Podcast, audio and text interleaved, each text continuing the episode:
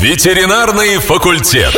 Самая милая программа на радио Адам. И здесь же Милайф Вячеслав Борисович, кандидат ветеринарных наук, заведующий кафедрой внутренних болезней и хирургии УДГАУ, профессор и практикующий ветеринарный врач. Вячеслав Борисович, здравствуйте. Здравствуйте, Алиночка. Здравствуйте, уважаемые радиослушатели.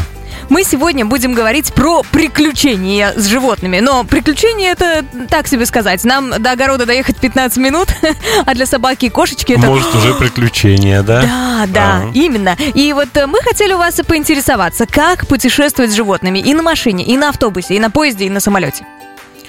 Как путешествовать с животными? Ну, со всеми по-разному, конечно, все по-разному. Ну, чтобы брать и путешествовать. Эм, ну, проще всего, конечно, с собаками. Если, если в плане брать, э, в этом плане брать, то с собаками проще. Большинство собак любят путешествовать, с удовольствием путешествуют в, в любом транспорте. Ну, бывают такие собаки, мы много раз говорили на нашей передаче на это, ни в какую не путешествуют, и поэтому все сложно. С кошками, как правило, путешествие всегда это довольно такое утомительное занятие для кошек, и для владельцев, хотя есть кошки, которые тоже с удовольствием путешествуют. А есть какие-то породы собак или кошек, которые лучше переносят дорогу? А, ну, по породам, знаете, по породам, по собакам, наверное, так и не скажешь. Все очень индивидуально. Ну вот, допустим, азиаты плохо переносят, это точно могу сказать. Хотя не все, некоторые замечательно, некоторые плохо. Бывают маленькие собачки плохо переносят, какие-нибудь чухуашки, допустим, их там тошнит или еще что-нибудь, а бывает нормально.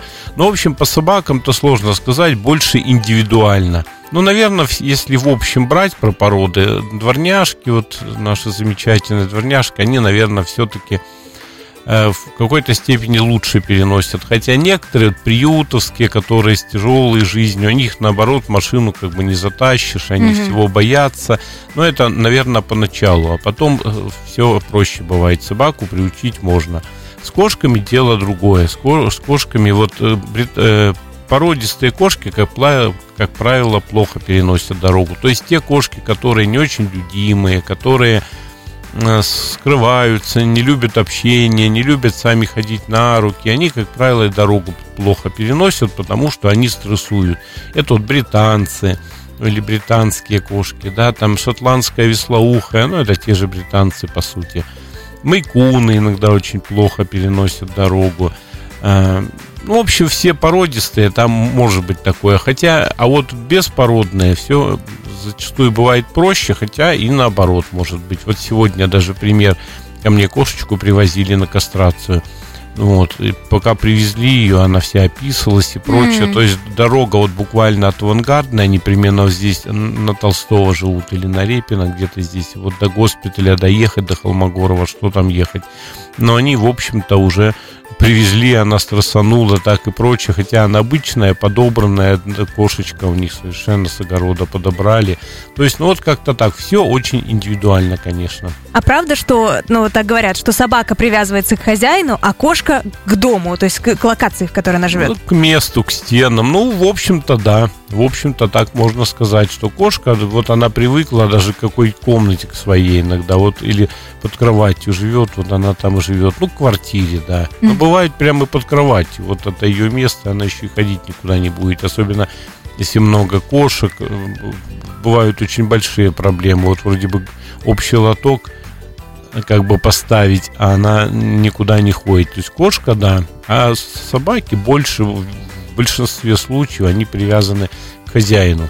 Не, не сложно сказать к хозяину, к человеку давайте, потому что хозяином может быть, допустим, э, жена, а собака привязана к мужу или к сыну. Ну почему они так привязываются? Многие люди считают, что собаки привязываются. Вот кто кормит, того она и любить должна, как mm-hmm. бы, да? Да ничего подобного. Собака привязывается к тому, кто с ней гуляет, играет вот к этому она и привязывается. Зачастую 90% людей делают эту ошибку, считают, а вот, я кормлю, там все, жена, допустим, говорит часто, да, я кормлю, ухаживаю, чешу, там, расчесываю, а, а любит мужа. А, а, а любит мужа или сына. Ну, потому что с мужем или сыном собака гуляет, и она любит. Как, в принципе, и мы люди. Мы же зачастую любим не того, кто нам там на стол блюдо подает, кушать готовит, да, а того, с кем мы, да, можем общаться, разговаривать, вот эти эмоции эмоции, вот нам что зачастую ценно. У собак также.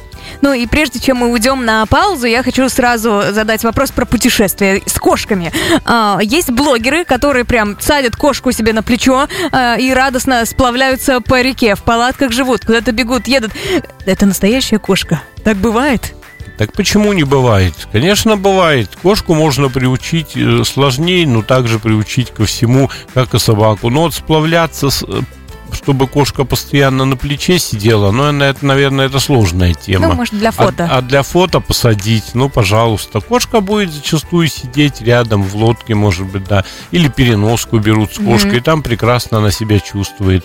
Ну, так что вот. Да, недавно наш слушатель, кстати, отправлял э, фотку своего сиамского кота, который в жилетке вместе с ним на лодке ловит рыбу.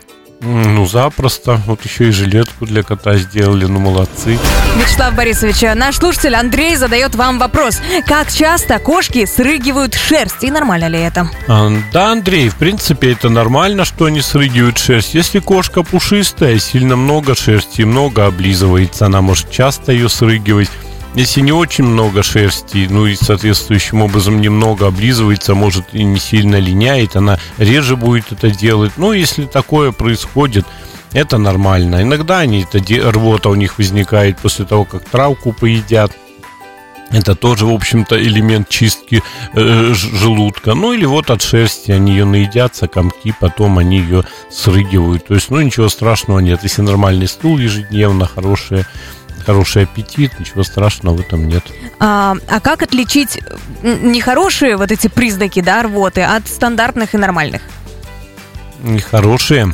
Ну, смотрите, любая рвота, если она патологическая, она сопровождается болезненностью какой-то, отсутствием, может быть, э, аппетита или плохим аппетитом, или совсем отсутствием. Животное, как правило, не играет, залеживается. То есть видно, что с животным что-то не так. А если еще и рвота, да если еще и частая, не один раз в день, допустим, а несколько, тогда, конечно, надо идти в клинику. Вариантов других нет. Надо смотреть, или это инородный предмет проглочен, или это, может быть, панкреатит, гастрит, ну, куча проблем может быть. А если вот животное вырвало, и может быть 10 минут 15 вялое, ну, может и час даже, бывает после рвоты вялость такая, а потом восстановилась и легко может поиграть или скушать э, свою любимую еду, там, значит, в этом э, все нормально. Для плотоядных, то есть для кошек и собак, рвота, по сути, она такой акт, в общем-то, физиологический, в отличие от нас, да, если у нас есть рвота вот у людей, это точно mm-hmm. патология какая-то, пусть она может и временная, легкая, но на патологии, ну, отравление там, мало ли что угодно укачало, может, нас, ну, просто так без причины не бывает, а у них, может быть, вот свои причины, конечно, но такие, вот почиститься там, переели, вырвут, допустим, угу. иногда на голодный желудок вы, вырвут, ну, если это не часто, это нормально. А если тошнит в машине, а, в пути, это нормально или нет? Ну, по большому счету, да. Зачастую, как и нас может в машине тошнить, mm-hmm. так и кошечку и собачку может тошнить в машине. Ну, вот индивидуальность. Я вот знаю куча у меня знакомых, которые в машине ездить не могут никак. В автобусе, пожалуйста, но в машине вот есть у меня такая одна уважаемая женщина, бабушка уже можно сказать, вот она никак, ее никуда нельзя вывести, она потому что ее тошнит, укачивает и все в автобусе еще может. Ну вот особенности, что сделаешь. А можно как-то подготовить животное перед поездкой, чтобы, чтобы не тошнило, чтобы нормально и весело все прошло, и смотрел котик в окошко и, и не переживал? Знаете, можно подготовить животное и перед поездкой, а можно животное готовить, и в принципе нужно это делать вообще к поездкам в автомобиле. Это несколько разные вещи, да. И вот к поездкам в автомобиле, как животное нужно готовить, надо постепенно приучить кошечку или собачку вообще к автомобилю. Самая большая беда будет у вас с вашей собакой, допустим, если вы не приучили, везете в машине, ее начинает тошнить, и понос, рвота и все что угодно, а представьте собаку, иногда надо вывозить в клинику, еще куда-то какое-то место, может быть, в гостиницу. На самом деле это очень большая проблема. И чтобы ее избежать этой проблемы, да, животное постепенно приучать, чтобы не было страха. Первое, чтобы не было страха, потому что страх может быть даже генетический. Вот у меня азиатка, я много раз рассказывал, ну ее нельзя никуда вести. Это mm. целая проблема, даже под препаратами я ее там ввожу уколы и прочее, и то это что-то. Она не, не, не ложится в машине, она стоит. Ну, в общем, это целая проблема. Поэтому как приучить? Для начала в незаведенную машину с открытыми дверями надо, в общем-то, собаку пригласить. Щенка желательно съесть. Взять на руки, посадить, прикормить чтобы он все понюхал, посмотрел, кошку тоже выпустить в машине, а может быть и двери закрыть аккуратно, не хлопая чтобы она, может быть, полчаса, час там походила, понюхала, чтобы запахи ей, ей были уже привычные. Э, можно это сделать вместе с игрушками. Ну, кошку в переноске можно занести. Только не надо заводить ни в коем случае. Не надо торопить события и постепенно сделать. Если кошке или щенку не нравится, выведите из машины, даже из незаведенной, сделайте это через какое-то время. То есть, чтобы он зашел, он испугался. Может, у него фобия закрытого пространства, да? И такое исп... бывает? Ну, конечно, конечно, бывает. Э, и вот он зашел в машину, испугался – вы его там держите. Не надо вывести, и чтобы он понял, да страшного ничего нет. И mm-hmm. такие короткие действия надо повторять почаще. Ну, с работы приехали или гулять пошли, раз к машине подошли. Потом, когда все хорошо, успокоилось животное, уже не боится, нормально, в машине сидит, ну, завести ее можно. Завели, поработал, заглушили. Потом уже проехать, только проехать чуть-чуть там, метр, два, может быть, десять, ну, чуть-чуть прямо туда-сюда. И вот постепенно, постепенно вот так вот вы приучаете к машине. Когда чувствуете, что уже страха машины нет, тогда можно поехать, ну, скажем, и на километр, может быть, и на два. Но это все индивидуально. Если вы видите, что собака не боится, она, в принципе, нормальная, ну и что, завели и поехали. Если видите, что страх, шерсть дыбом, все трясется, пытается выйти из машины, вот тут стоп, все, не форсируем события, не заставляем. А потом, когда собрались ехать, ну, желательно, чтобы перед этим собака не принимала воды и не принимала корм. Потому что мало ли рвота, э, затошнит собачку, вот тут переполненный желудок, вот рвота, это еще одна фобия, от которой тяжело будет избавиться. Угу. Желательно все делать это на голодный желудок. Ну и вот перед поездкой э, желательно часа за два точно не кормить, а может быть и больше. Угу. И, и воду, в общем-то, не, не надо давать на голодный желудок, не, не, не пьем. Ну и ну, таблетки давать. Ага. Я думаю, это потом. А... Или есть время? Да, есть. Есть. Ну и таблеточки можно давать. Какие таблетки? Успокоительные, габапентин, допустим. Видите, что собака нервничает. А кошке точно это очень важно. Дали габапентин за час до два, за два до поездки. Потом, ей, потом начинаем уже куда-то ехать. Вот. Иногда полезно витамины группы В6 подавать перед этим. Есть препарат Аиртал такой, в принципе. Но проще вот успокоительное, остальное это как-то не нужно. Иногда на цурукале получалось, когда активная рвота у животного, но это крайне редко на самом деле использовал. Ну, противорвотный препарат цурукал, есть таблетки. Ветеринарный факультет. На радио Адам. Вячеслав Борисович, вы говорили о том, что собаку не стоит кормить перед тем, как ехать с ней на автомобиле. Ну, а если ехать куда-то далеко, не знаю, там 10-15 часов в сутки, а, как кормить, чтобы не тошнило? Ну да, если ехать сутки, кормить-то, конечно, надо. Ну, вот смотрите, как далеко. Если часов 6 ехать, то можно не кормить, это нормально. Ну, может быть, больше, если собака очень просит есть, ну, тогда, конечно, надо. Ну, чем кормить? Во-первых, кормить надо только привычной пищей. Никогда не нужно брать в, в дорогу какую-то другую пищу. Знаете, люди иногда часто совершают очень для себя тяжелую ошибку. Они, допустим, всю жизнь кормят собаку обычной пищей, а в дорогу они говорят, что мы будем брать с собой кашу или еще что-то, Ого. мясо, оно пропадет там, закиснет. Мы возьмем сухой корм, и будет все хорошо. И вот они взяли сухой корм, собачка поела, и началась у них веселая жизнь. Ох. То есть на смену рациона у собаки, естественно, понос, остановки через каждые полчаса или час. Это бесконечно. И вот кого винить? Винить, конечно, себя. Животным никогда, собакам и кошкам никогда не надо менять рацион быстро. Хотите, но опять-таки, может быть, даже еще одна рекомендация, если длительная поездка будет. Хотите далеко ехать куда-то, двое суток на машине, на море, допустим, с собакой, да? За две недели приучите к сухому корму. За две недели постепенно, убирая обычную пищу, добавляете свой корм. И когда с этим кормом сухим все хорошо, уже стул выровнялся, все замечательно.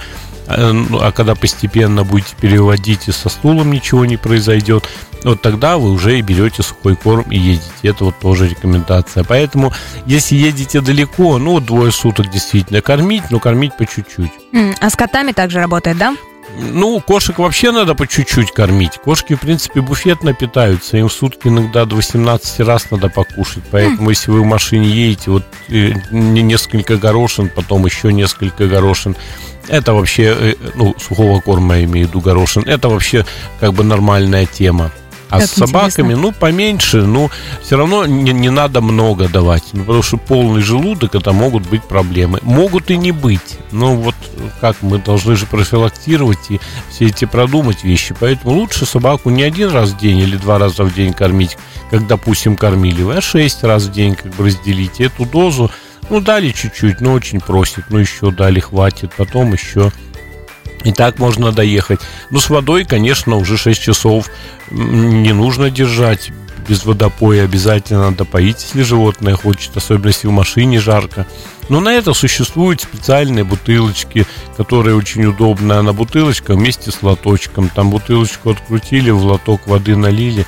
Животное попило, собака, ну или кошка, потом все это закрыли. То есть вот такие бутылочки, ну или какие-то емкости, там, я не знаю, маленькую поилочку взять.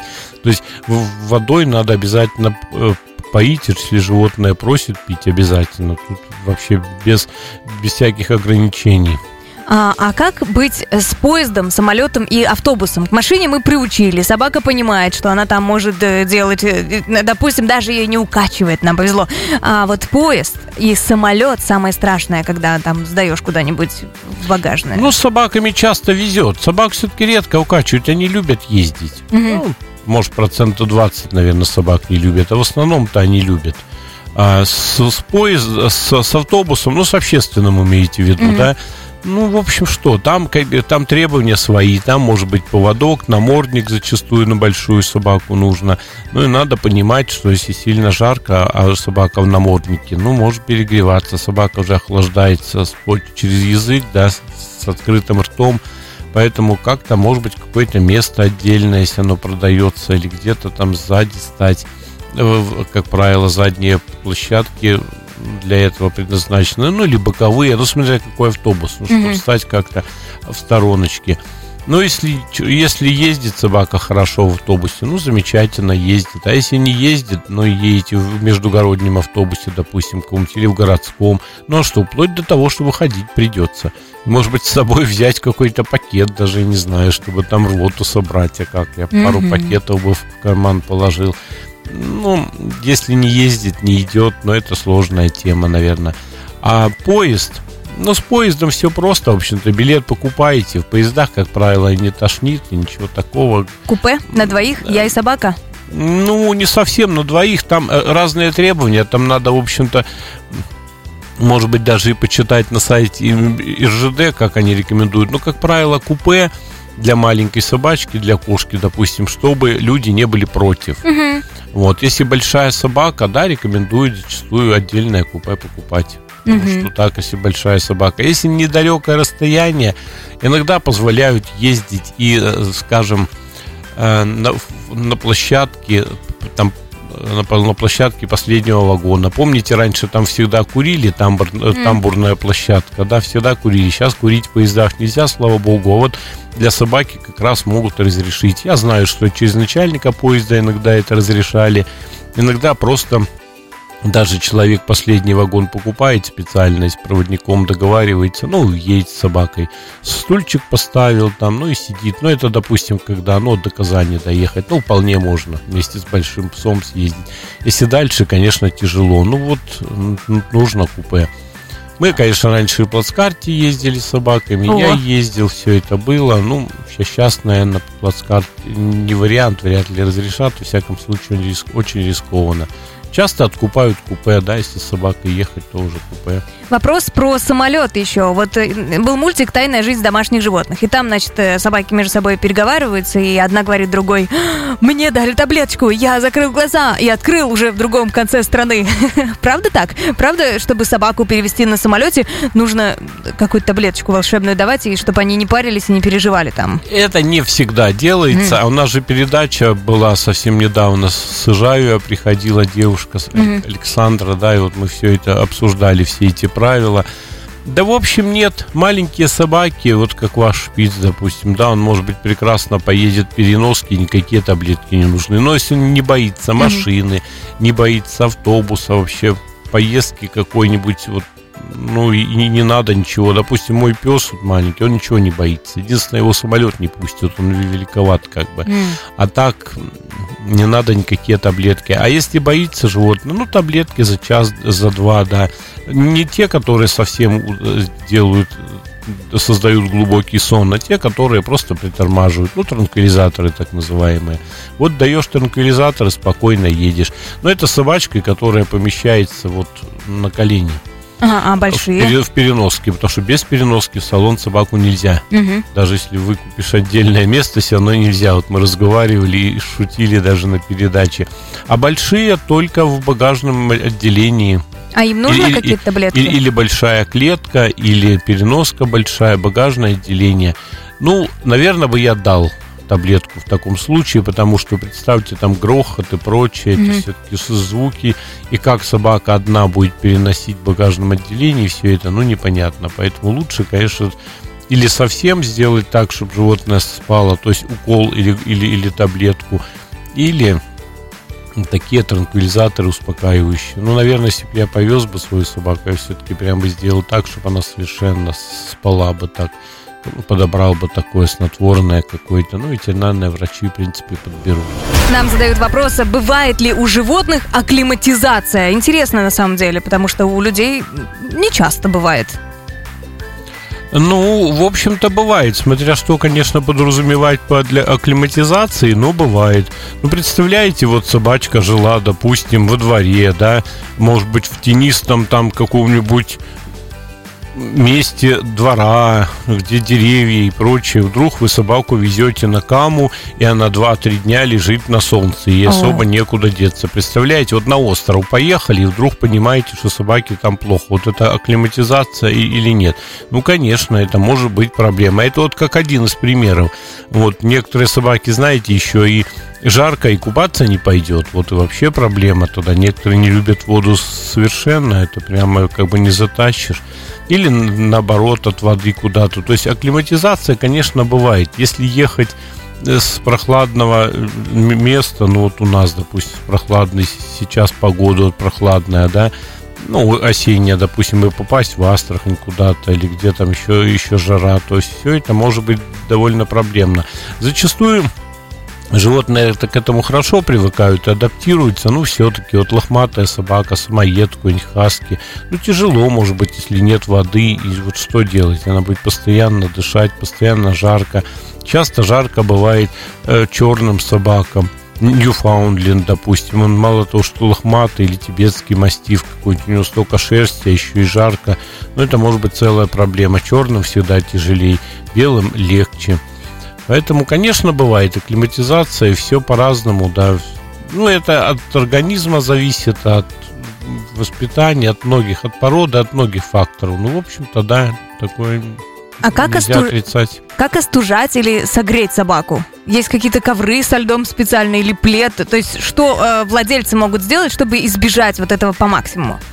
Ну, остужать. Ну, во-первых, кондиционер. Собаки хорошо его переносят. Вот я, допустим, не очень люблю кондиционер. Я даже в машине его не включаю. Мне как-то некомфортно это все. А собаки зачастую нормально переносят. Я не видел собаку, которая там простудилась или еще что-то от кондиционера, потому что у них, в принципе, простудных заболеваний-то и нет, как таковых, вот в, в нашем понимании. Поэтому самое лучшее кондиционер, как шторки на окна, что еще?